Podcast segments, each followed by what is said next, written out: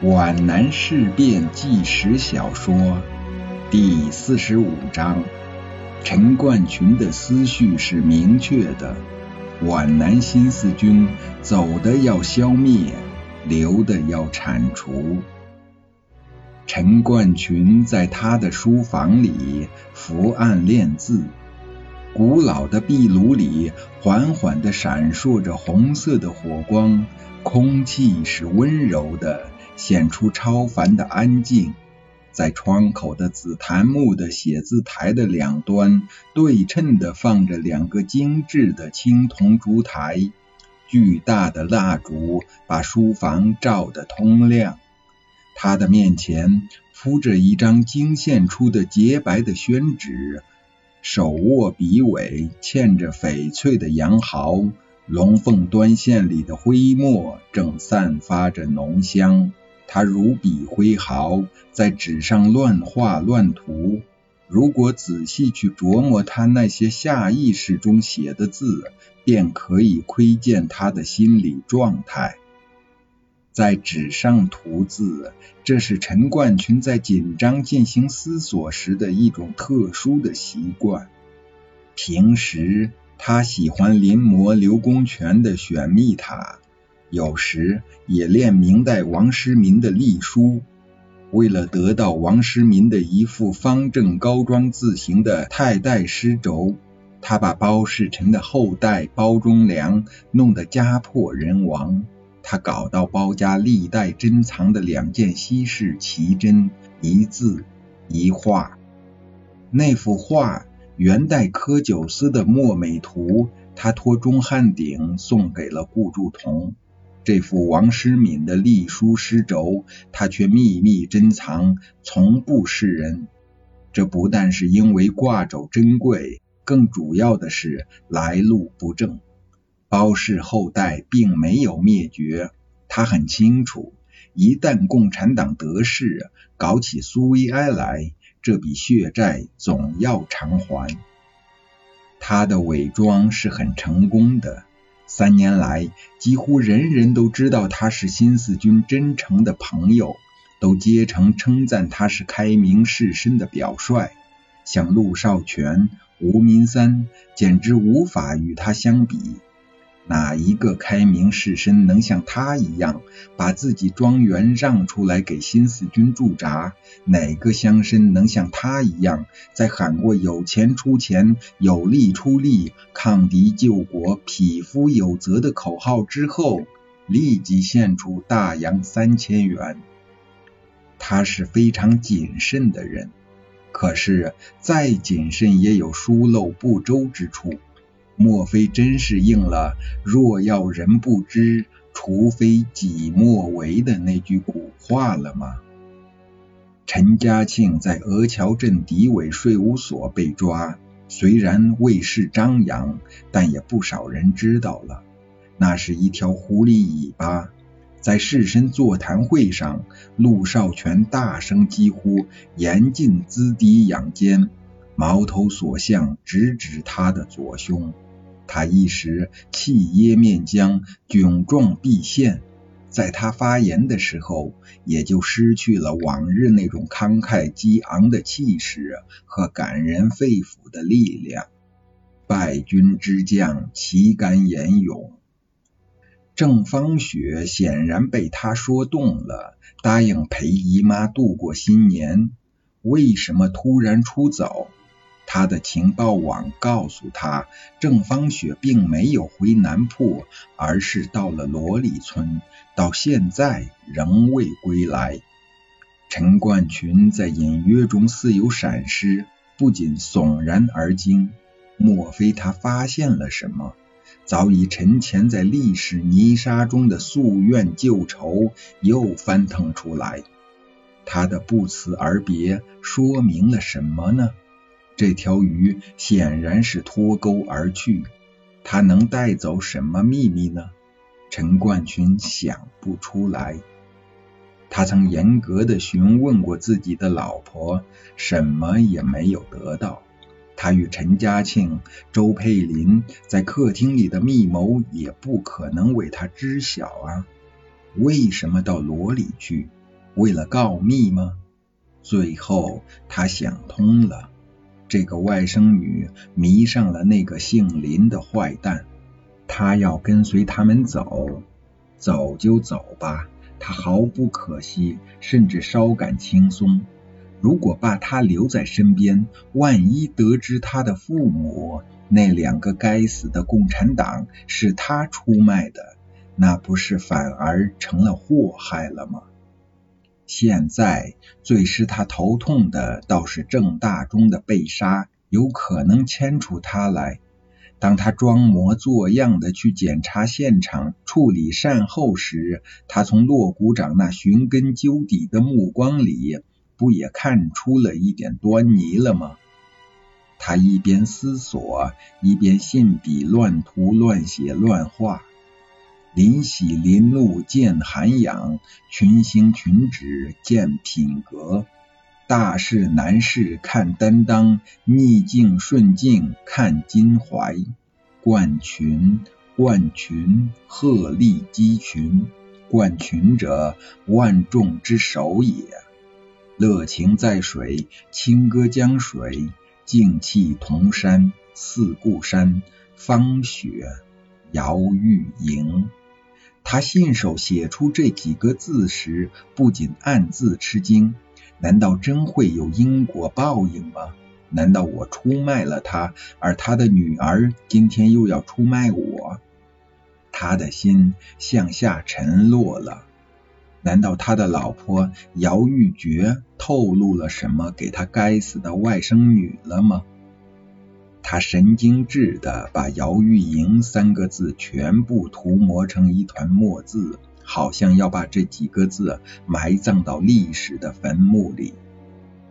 陈冠群是懂得笼络人心的，他领衔集资在罗里村西南方向一公里处。重修了占地十余亩的陈氏宗祠，这是泾县有名的两大祠堂之一，宏伟壮观。他在乡党邻里赢得了声誉。陈氏在泾县这块秀丽的土地上是个古老的大家族。那个陈氏宗祠早在清代康熙年间就择地重建了，在道光。光绪年间屡有修缮，规模越来越大。它坐落在云岭山与四顾山之间的长达几十公里的山冲里。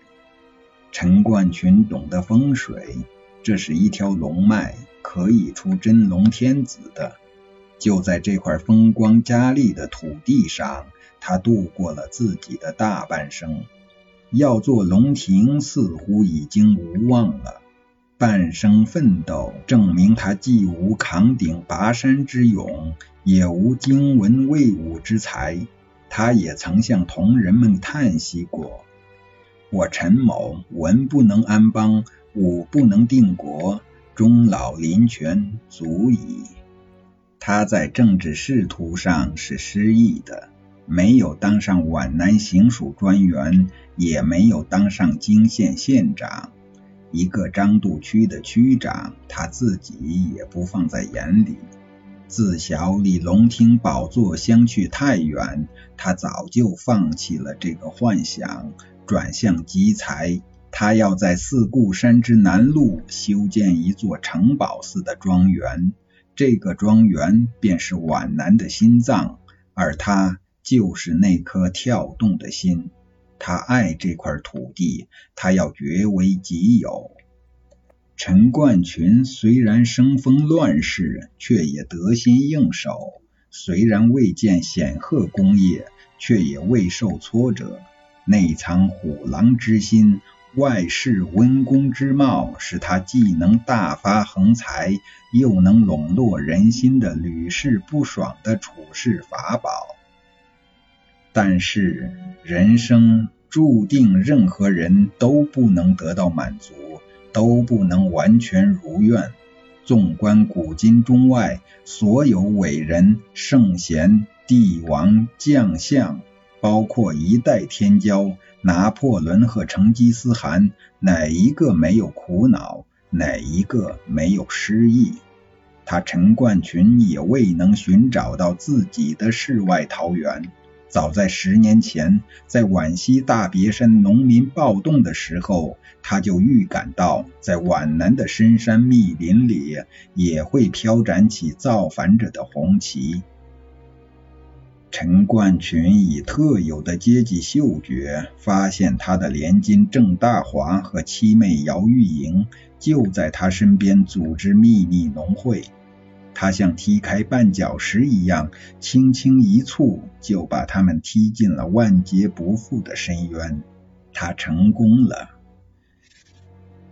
一九三四年，方志敏率领抗日先遣队来到皖南，那场革命的烈火还没有成为燎原之势，就被扑灭了。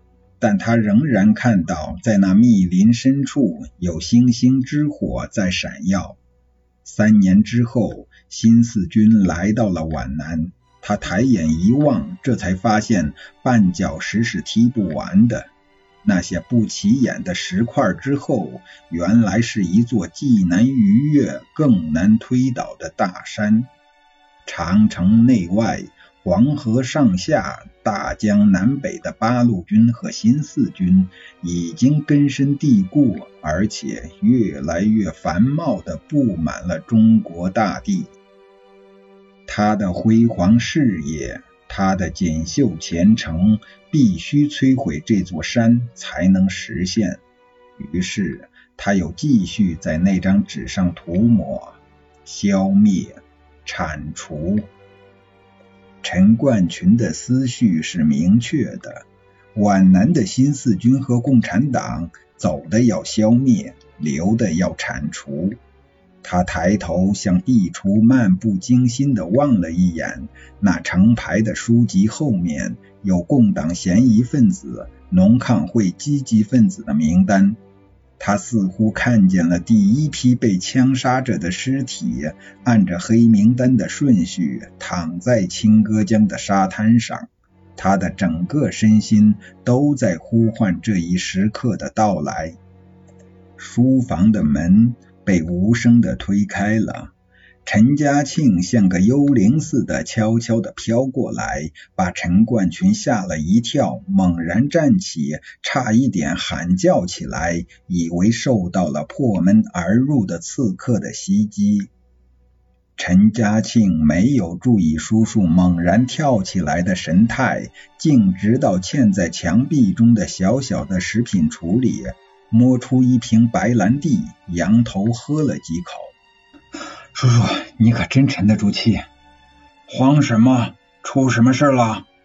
陈冠群又缓缓地坐下去，为了掩饰刚才的虚惊，提笔在手，端详着刚刚涂抹的那些胡言乱语，在几个字的败笔之处又涂抹了几下。我们家被监视了。陈嘉庆颓然地坐在靠墙的沙发里。是吗？陈冠群微微一怔，放下笔，把转移转向侄儿，既像出乎意外，又像在意料之中。这里面有总兵站的人，也有农康会的人。陈嘉庆惴惴不安地说：“杀了个郑大忠，都红眼了。”陈冠群说：“这件事儿都怪你干的太鲁莽，太显眼了。”像那个巫婆子干的就很干净嘛，叔叔，这是不得已呀，先下手为强。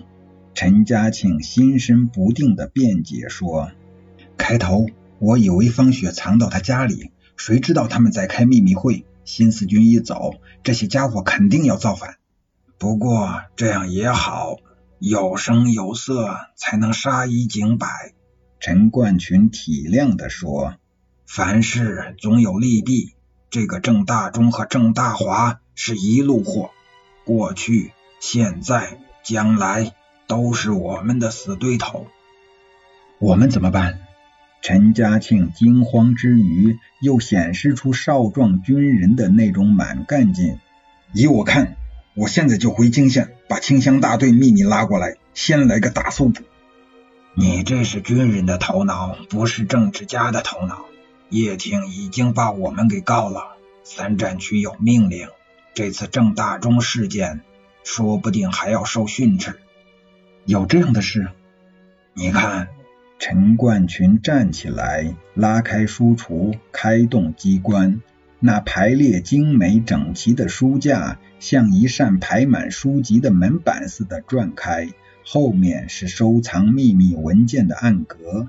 书橱后壁是双层的，这比把文件藏在保险箱里高明的多，既防搜查，也防盗窃。他从中取出一份印件，交给了侄儿陈家庆，立即凑到灯下。这是上官云相转发给皖南行署的密件。他的目光落在最后一段结语上：“据此，系密敕所属，亦该军开闭，再行肃清工作，以免起借口为要。”陈家庆看完，扬起脸来。等他们开闭，那不就晚了三春了吗？说不定那些地下党和那些赤色分子要跟他们撤走了呢。走了也好，你当他们不会回来吗？我倒怕他们潜伏下来，上山打游击，我们可就寝食难安了。所以先下手为强，后下手遭殃。他们哪一天开动？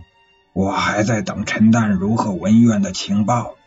叔叔，你还是先把名单给我，在他们开动的时候就动手。陈冠群把密件收起，放进暗橱，把输出门合上，但没有上锁。现在报来的名单不确实，这几天无论如何要审核一次，绝不能抓了假的，漏了真的。我看真假一起抓。陈家庆把五指慢慢收拢，好像要把一块看不见的东西捏碎。还是从前那个口号对，宁可错杀三千，也不放走一个。只可惜呀，今非昔比了。陈冠群没有侄儿那样的信心。你没有看到今年七月七号延安八路军总部的公告吗？仅仅是八路军正规部队，已经有三年前的四万多人发展到五十万人了。共产党员也有四万人发展到八十万人。看来不大动干戈是不行的了。委座早就看到了这一点，但是他们也不是傻瓜，他们也会做准备的，他们也学滑了。你还没有打他。他就先叫起来了。哪个不贼喊捉贼？陈家庆眼珠子转了几转。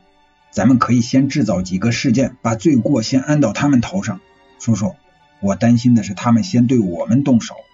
陈家庆又想到那些监视着宅院的可疑的人。书房门猛然被推开，文苑以向所未有的鲁莽和激动冲进来，扑通一声把自己投进陈嘉庆坐过的沙发里。这下，这下可完了！他困难的喘着粗气，给我杯水喝。他的脸上、手上都留有血痕，冬衣也被撕烂了。什么完了？陈冠群震撼的跳起来，走向文苑。不，不是完了，是是完成了。文苑不顾礼仪的摸过陈嘉庆用过的酒杯，把半杯酒一口喝干，然后用手抹了一把因为喝得太急而挂在下颌上的酒珠。到手了，你们祝贺我吧。他像中举的范进那样高兴的发了疯。到底是怎么回事？我拿到了他们的行进计划，真的是赵令波亲手画的，假了对他没好处。文元兄，陈家庆抓住联络副官的手，你可以晋升中校了，那是以后的事了。我现在需要一条船，可以骑马走大路，先到县城。万一碰上哨卡就麻烦了。我有一条绝对碰不上哨卡的秘密通道。陈家庆说。你进来的时候有没有人看见你？陈冠群问道。我我没有注意，好像没有。文苑说的并不肯定。